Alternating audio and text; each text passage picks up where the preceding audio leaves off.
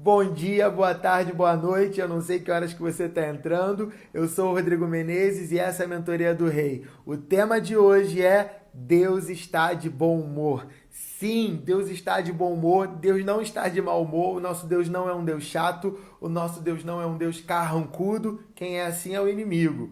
Deus é bom, gente, e ele está de bom humor. E é isso que a gente precisa ter na nossa mente. É isso que a gente precisa permitir com que permeie dentro de nós, permeie no nosso espírito, alcance a nossa alma, de que Deus é bom, Deus não é mal, Deus não é ruim. Deus é bom e Ele está alegre, Ele está de bom humor e esse bom humor quer tocar a sua vida. Sabe? A gente só dá aquilo que a gente tem.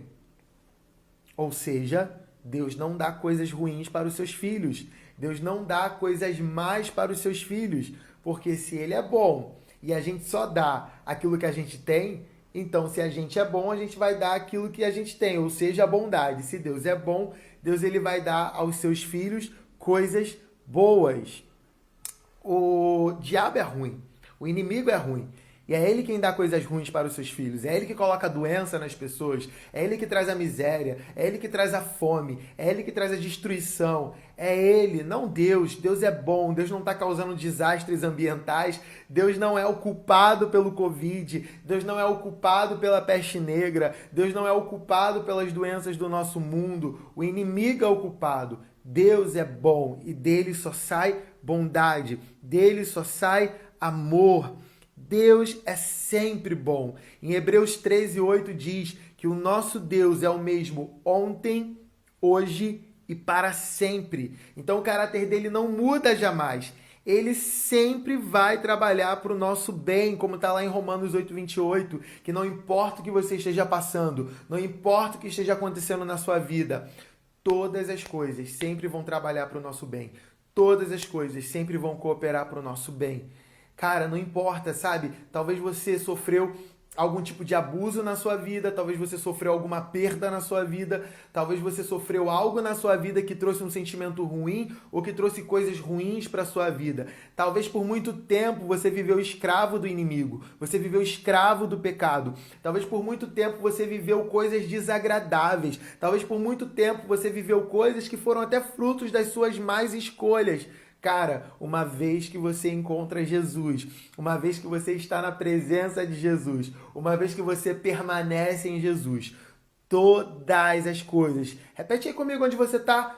Todas, não é algumas, não são essas ou aquelas. A Bíblia, em Romanos 8, 28, está sendo bem clara quando diz que todas as coisas cooperarão para o bem daqueles que amam a Deus e daqueles que foram chamados segundo o seu propósito.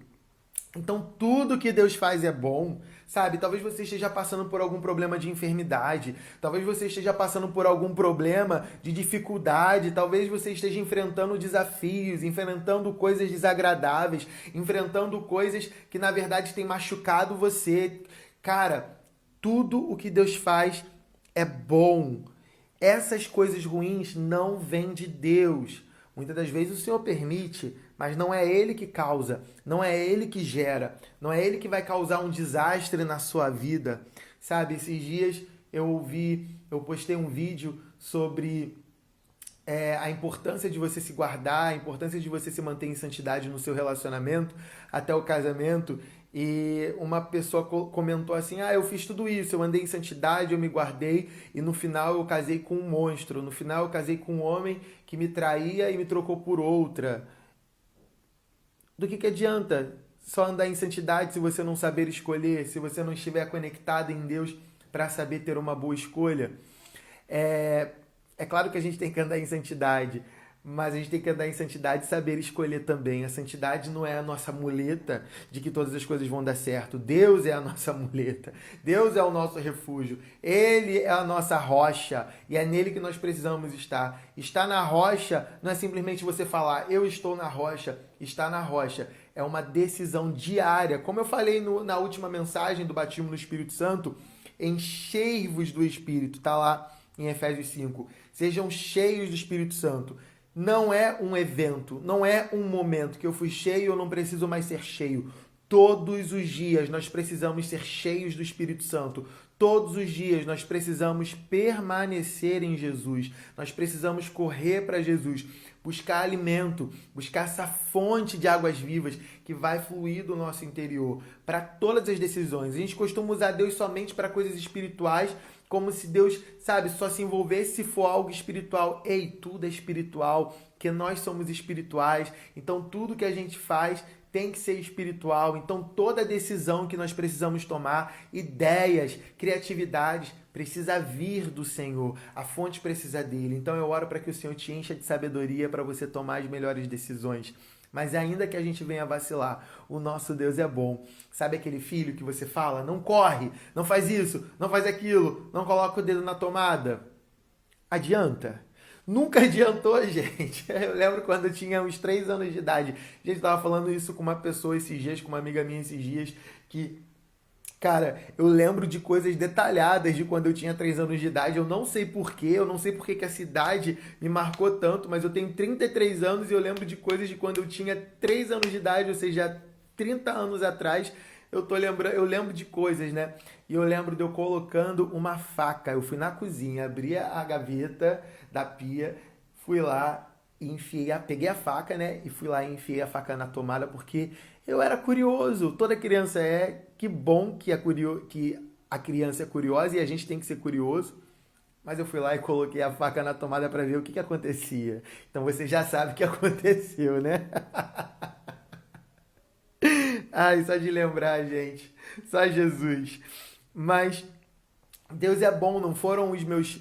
Eu fui criado pelos meus avós, não foram os meus avós que falaram, coloco a faca na tomada. Não foi, não foram os meus avós que pegaram a minha mão e colocaram a faca na tomada. Fui eu que coloquei. Mas uma vez que eu coloquei a faca na tomada e levei um choque, sabe o que aconteceu? Os meus avós me amaram, cuidaram de mim, me deram um colo. E eu nunca mais coloquei o dedo naquela tomada, aliás, a faca naquela tomada, porque eu sabia que uma vez que eu colocasse aquela faca ali, eu levaria outro choque daquele e eu não queria. E muitas das vezes o Senhor, ele só avisa, ele já deixou a palavra de Deus, as sagradas escrituras, para a gente ler e a gente não vacilar, a gente não quebrar a cara. Mas o que, que a gente faz? A gente vai lá e faz tudo o contrário. E o que acontece? A gente quebra a cara. Mas o nosso Deus, quando a gente quebra a cara, ele não vai bater na gente. O nosso Deus, quando a gente quebra a cara, ele não vai rejeitar a gente. O nosso Deus, quando quebra a cara, ele vai cooperar, ele vai fazer com que tudo aquilo ali coopere para o nosso bem. Isso não é uma deixa para você viver quebrando a cara, porque eu não quero colocar a faca na tomada até hoje, nunca mais, porque me machucou, porque foi ruim, então nunca mais eu quero chegar naquele lugar, nunca mais eu quero fazer aquilo.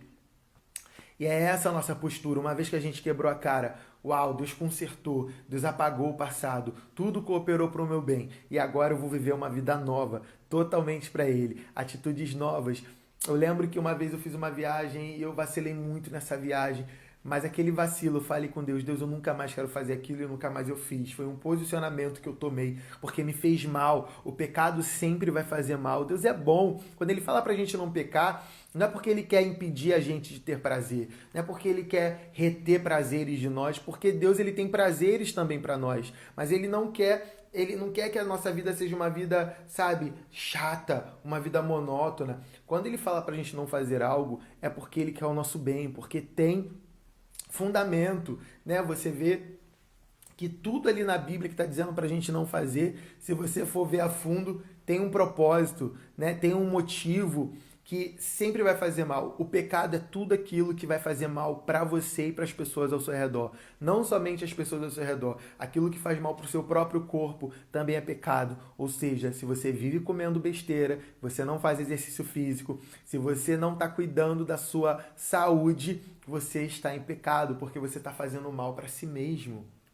Isso é interessante, nós precisamos parar para olhar para isso. Mas o nosso Deus, ele quer derramar graça sobre a sua vida porque ele é bom. Ele quer te dar forças para você não viver uma vida no pecado. A graça não é a autorização de Deus para você viver uma vida safada e sem vergonha como muitos crentes vivem por aí. A graça de Deus é o poder de Deus para você viver uma vida longe do pecado, uma vida longe da imoralidade, uma vida cheia de santidade, cheia da presença de Deus. A graça é o que te capacita a viver uma vida com Deus, porque sem o Espírito Santo, sem o poder dele, Sem a graça dele, a gente não pode viver, a gente não consegue viver uma vida santa, uma vida reta, uma vida, uma vida dentro dos caminhos do Senhor. É impossível. Por isso nós precisamos do Espírito Santo, como eu falei na última aula, e agora eu quero falar da bondade do amor de Deus que traz essa graça, porque ele é bom, cara. Sabe? Você é uma obra-prima de Deus. Você, Deus ele fez tudo e ele fala, você vai lá ler em Gênesis, no, no início de tudo, e ele fala, ele faz o mundo todo, e ele, tudo que ele estava fazendo, ele falava: "Isso ficou bom. Isso ficou bom. Isso ficou bom". Mas quando ele fez o homem e a mulher, ele falou: isso é muito bom. Nós somos a maior criação de Deus. Nós somos a melhor criação de Deus. Nós somos a criação preferida de Deus. Aquilo que ele olhou e falou assim: Uau, eu realmente sou muito bom. Uau, realmente eu sou fera nisso que eu faço, sabe? Então nós somos a obra-prima de Deus. Ele é apaixonado por mim e por você. Ele nunca vai te rejeitar. Em João 6 fala que Jesus fala lá em João 6, aqueles que o Pai me dá, esse eu jamais lançarei fora. O Senhor jamais vai te rejeitar. O Senhor jamais vai te lançar fora.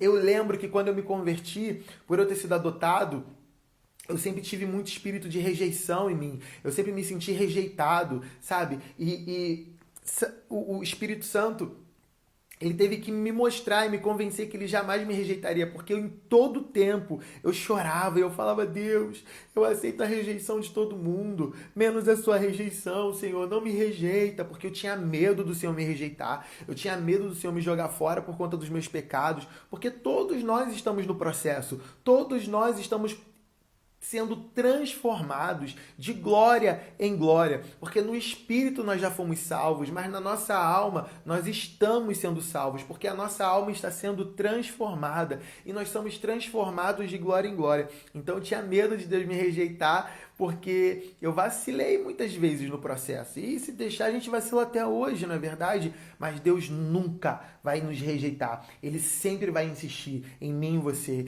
Eu lembro uma temporada da minha vida em que eu estava desviado e eu estava vivendo uma vida profana, uma vida de imoralidade, e o Senhor não desistiu de mim. Dentro da balada, com a minha bebida, com a minha maconha, o Senhor estava lá me encontrando. Eu sentia a presença de Deus lá, eu sabia que o Senhor estava me chamando, e o Senhor não desistiu de mim. O Senhor nunca vai desistir de você. E é por isso que eu desisti de viver uma vida profana. e é por isso que eu desisti de viver uma vida fora da vontade de Deus, porque eu percebi que não adianta. Para onde eu for, não tem como se esconder, não tem como fugir do meu amado. Ele sempre vai me perseguir e ele nunca me perseguiu com condenação, ele nunca me perseguiu com julgamentos, ele nunca me perseguiu com rejeição. Ele sempre me, me perdão, ele sempre me perseguiu com bondade e amor. Uau! E essa bondade e esse amor me atraíram de volta para a presença dele, para viver uma vida santa, uma vida pura, uma vida de filho amado em que ele tem prazer. Você é esse filho amado que o pai tem prazer em você. A culpa das coisas ruins que acontecem no mundo e já aconteceu com você nunca será de Deus nunca vai ser de Deus. Deus nunca vai ser culpado dessas coisas ruins. Lá no Éden, quando o homem peca, gente, a autoridade do mundo era nossa, a autoridade do mundo é, o mundo era do homem. Inclusive Salmos fala, né, que até que os céus são do Senhor, mas a terra ele deu aos filhos dos homens. Tudo é tudo nosso e nada deles, como o meu líder fala. Só que quando o homem peca, ele entrega essa autoridade para o diabo, ele dá essa autoridade para o inimigo. Então ele dá a autoridade do mundo para o inimigo. Por isso que o mundo se tornou no que se tornou, com tantas guerras, violências, é, é, é, coisas pecaminosas e coisas desgraçadas, destruições, né? Por isso que o mundo é a loucura que é, porque o homem entregou essa autoridade de volta. E por isso Jesus ele teve que vir ao mundo. Por isso o Senhor ele teve que entregar o seu único filho por isso, para que Jesus viesse resgatar o que tinha sido perdido, para que Jesus pudesse restaurar de volta a autoridade do homem, porque Jesus ele morre, mas ele vai lá no inferno, ele toma a chave, ele ressuscita e ele dá de volta a autoridade ao homem. Quando você nasce de novo e você recebe o Espírito Santo dentro de você, você novamente recebe a autoridade que o homem perdeu no Éden. O Éden agora, ele está dentro de nós. E nós temos autoridade sobre as coisas desse mundo. Você vê as pessoas sendo dominadas por uma erva. Você vê as pessoas sendo dominadas por um produto químico. Ou por uma tecnologia. Ou por um sentimento. Quando na verdade nós fomos chamados para dominar. Porque é tudo nosso e nada deles. Nós precisamos voltar ao plano original de Deus, porque isso é ser cristão. O que é ser cristão? É ser como Cristo.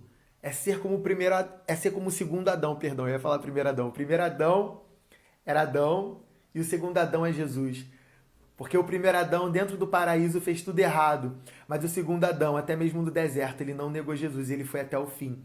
E ele morreu por mim e por você, mas ele ressuscitou. E ele deu autoridade para mim e para você. Autoridade de de, do primeiro Adão que tinha sido perdida, ele devolveu para nós. E hoje nós temos autoridade. Nós precisamos subjugar o mundo, não subjugar pessoas, não dominar pessoas. Nós não dominamos pessoas, mas nós dominamos o mundo. Nós dominamos a nós mesmos e nós amamos as pessoas com o mesmo amor que Jesus ama elas. Nós precisamos experimentar o bom humor e a alegria de Deus. Porque é isso que Jesus trouxe. Sabe? Deus ele sempre está de bom humor. Você vai ver lá em Salmos 2, se eu não me engano, no versículo 4, está dizendo que o Senhor do seu trono, ele ri, ele debocha, ele zomba dos seus inimigos. Deus, o nosso Deus, que me perdoem os teólogos, mas eu enxergo o nosso Deus como um Deus debochado. Ele não debocha de mim, de você, mas ele debocha do inimigo. Tá lá em Salmos 2, que ele tá gargalhando, debochando da cara do nosso inimigo, porque ele está sempre de bom humor. E é por isso que o inimigo está sempre de bom humor. Quando você está de bom humor, você é leve, as pessoas querem te seguir, as pessoas querem estar ao seu redor, as pessoas querem ser suas amigas. Mas quando você está de bom humor, já vê aquelas pessoas chatas que tudo reclama, que sempre está de mau humor, ninguém aguenta elas, ninguém quer estar ao redor delas. Assim é o inimigo, ele está sempre de mau humor. Por isso que a alegria do Senhor é a nossa força. Força para quê? Para guerrear contra o inimigo. E é por isso que o inimigo ele tenta constantemente afetar a sua alegria, a minha alegria, a nossa alegria. Em todo tempo o inimigo está tentando calar o nosso riso, está tentando colocar choro de tristeza no nosso, no, nos nossos olhos, no nosso coração. Em todo tempo ele está tentando entristecer o nosso coração. Sabe o que aconteceu? Um testemunho que aconteceu ainda agora. Eu estava estudando, buscando em Deus revelação para poder falar, para poder dar essa aula para vocês. Eu terminei de fazer todas as minhas anotações. E eu recebi uma notícia que entristeceu meu coração. E eu comecei a me sentir culpado. Começou a vir culpa. E o inimigo falava: a culpa é sua, porque você é assim. Por isso que isso aconteceu. A culpa é sua. E aquilo começou a trazer uma tristeza. E eu precisava parar para fazer essa aula. E o meu coração estava triste. E eu falei: olha que louco.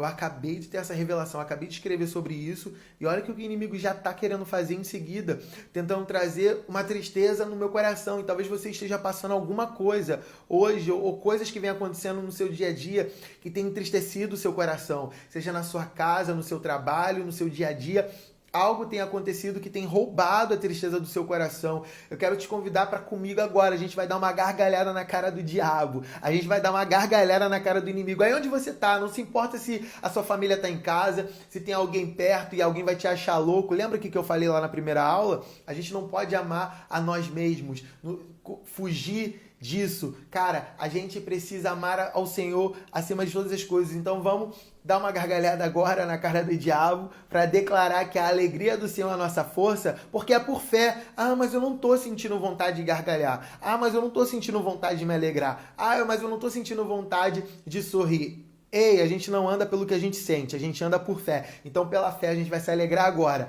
Um, dois, três.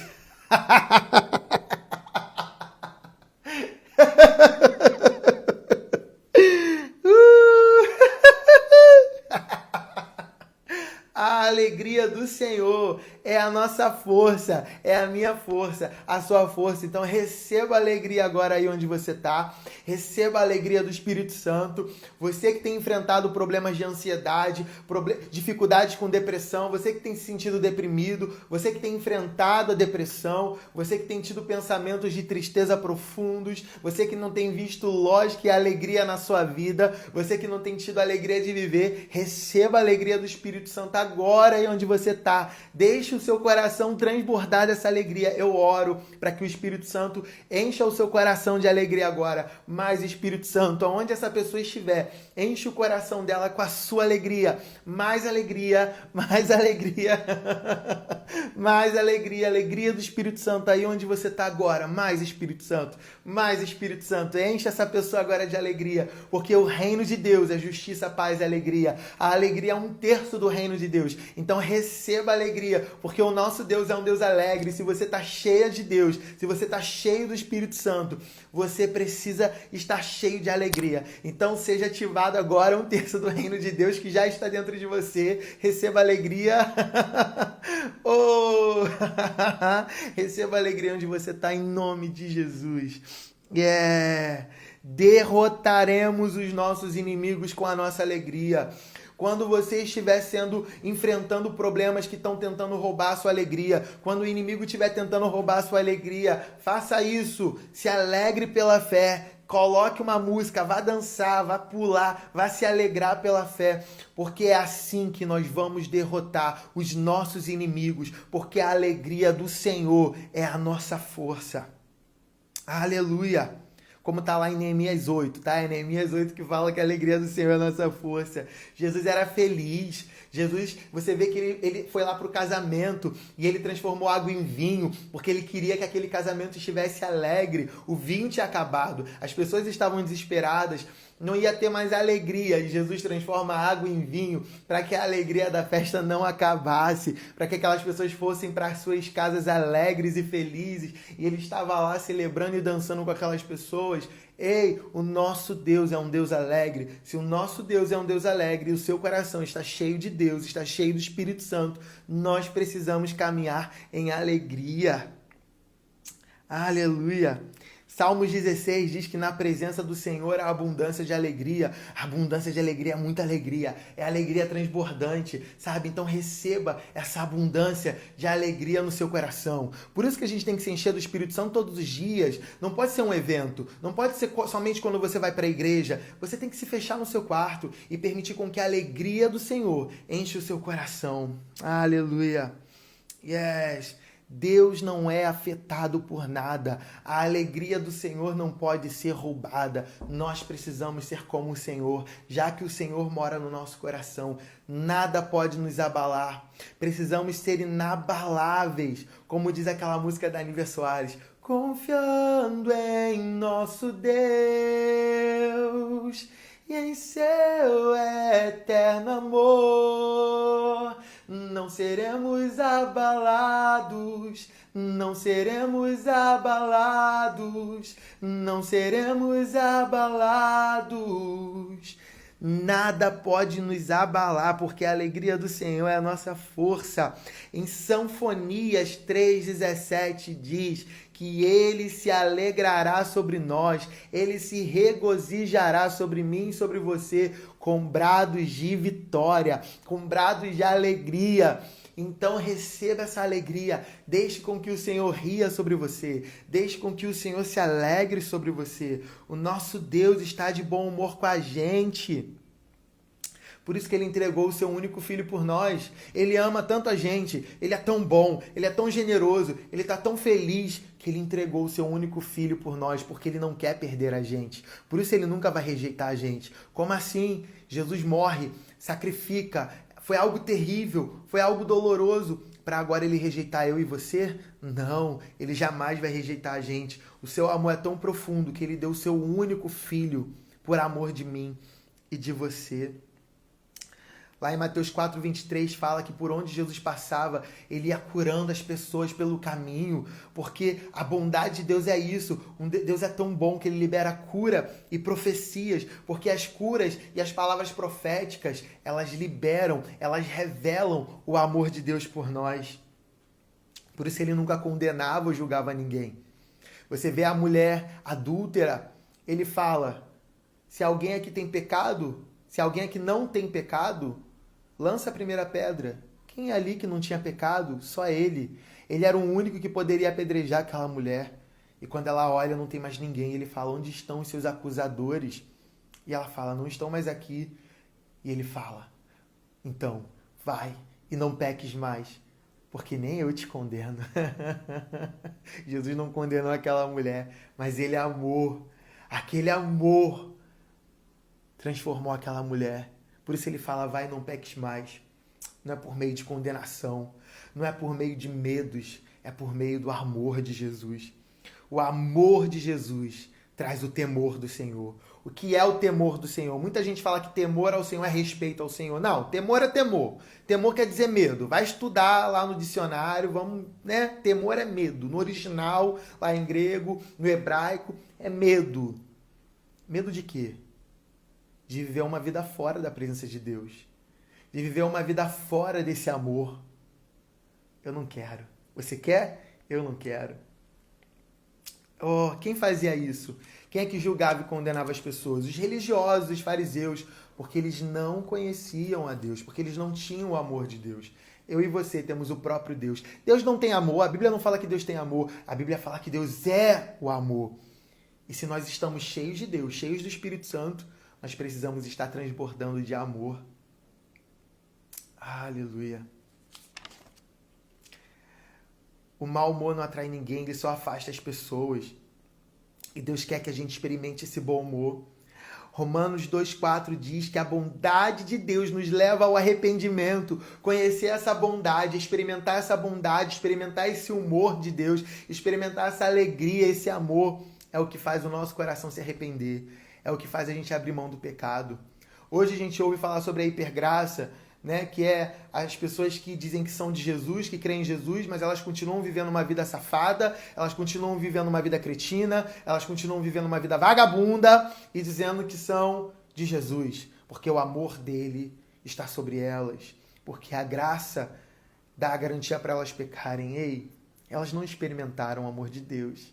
Elas não experimentaram da graça de Deus elas também estão sendo religiosas e legalistas, porque é a hora que elas experimentarem a graça, o amor, a bondade, a alegria do Senhor, elas não vão precisar mais ficar enchendo a cara, elas não vão precisar mais ficar fumando maconha, elas não vão precisar mais ficar indo para balada, requebrar a raba, porque a alegria do Senhor vai ser suficiente, a graça vai ser suficiente, e essa graça vai fortalecer, essa alegria vai ser a força para eles não viverem uma vida sendo dominados pelas coisas desse mundo.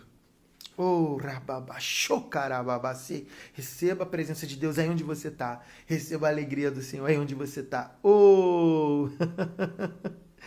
Por que, que você acha que em Atos 2 pensaram que os apóstolos, na hora que eles estavam recebendo o batismo no Espírito Santo, eles estavam bêbados? Porque o bêbado, quando ele enche a cara de vinho, o que, que acontece? Ele se alegra, ele ri, ele dança, ele pula, ele grita. Por isso, quando nós somos cheios do Espírito Santo, nós temos vontade de fazer essas coisas. Sabe? Por várias vezes o Espírito Santo ele me tocou e a única coisa que eu sabia fazer era rir e parecia que eu ia explodir de tantas risadas e gargalhadas que eu dava, mas não era uma gargalhada ruim, era uma gargalhada de alegria, uma alegria que eu nunca senti na vida, sabe? Eu sentia vontade de me suicidar desde os 5 anos de idade. Desde os 5 anos de idade eu enfrentava a depressão e eu queria morrer, mas quando eu tive um encontro com Deus, ele me encheu da sua alegria e eu não conseguia parar de rir e nunca mais eu tive depressão. Eu fui livre da depressão e da vontade de morrer, porque a alegria do Senhor se transformou na minha força. Yes, eu tô sentindo essa alegria aqui, gente. Oh! Ei! Deus quer liberar o seu bom humor através de nós. Esse é o nosso chamado, gente. Liberar o bom humor de Deus, liberar a alegria do Senhor. A cura da depressão está em você, a alegria do Senhor está em você. Por isso que Mateus 10 está falando: por onde forem, pregue este evangelho do reino. E o reino é o quê? O que a Bíblia fala? O reino de Deus é justiça, paz e alegria. Justiça, paz e alegria. O Senhor quer liberar alegria através de você quer curar, libertar, ressuscitar pessoas que talvez não estejam mortas fisicamente, mas estão mortas interiormente. E Deus quer liberar o bom humor dele através da sua vida. Nós somos o encontro ambulante.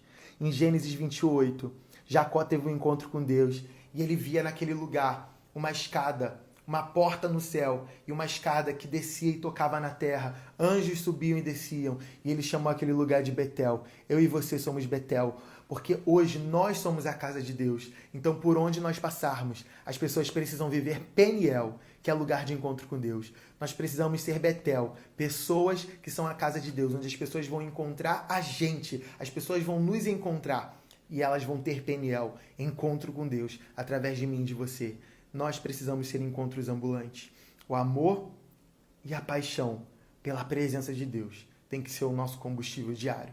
Então receba mais fome, mais fome pela palavra de Deus. Receba mais amor, receba mais paixão e receba alegria. Aí onde você tá, coloca uma canção agora, eu vou encerrar isso aqui agora. Coloca uma canção onde você tá e começa a rir pela fé. Começa a rir pela fé, ainda que você não esteja com vontade de rir, comece a rir, comece a se alegrar. Receba a alegria do Espírito Santo aí onde você está. Tire, coloque um louvor e tire esse momento agora para você adorar, para você declarar. Uma música que eu te indico para você colocar, que toca muito na minha igreja, na igreja que eu, que eu faço parte da liderança, é You Are Good, da Bethel. Mas se você não fala inglês, você pode colocar a versão dela em português que se chama Tu És Bom, do, do, do, do Dunamis, com a Rafa Gonçalves cantando. É do Dunamis Sound, se eu não me engano. Você pode cantar isso. Tu és bom, bom, oh,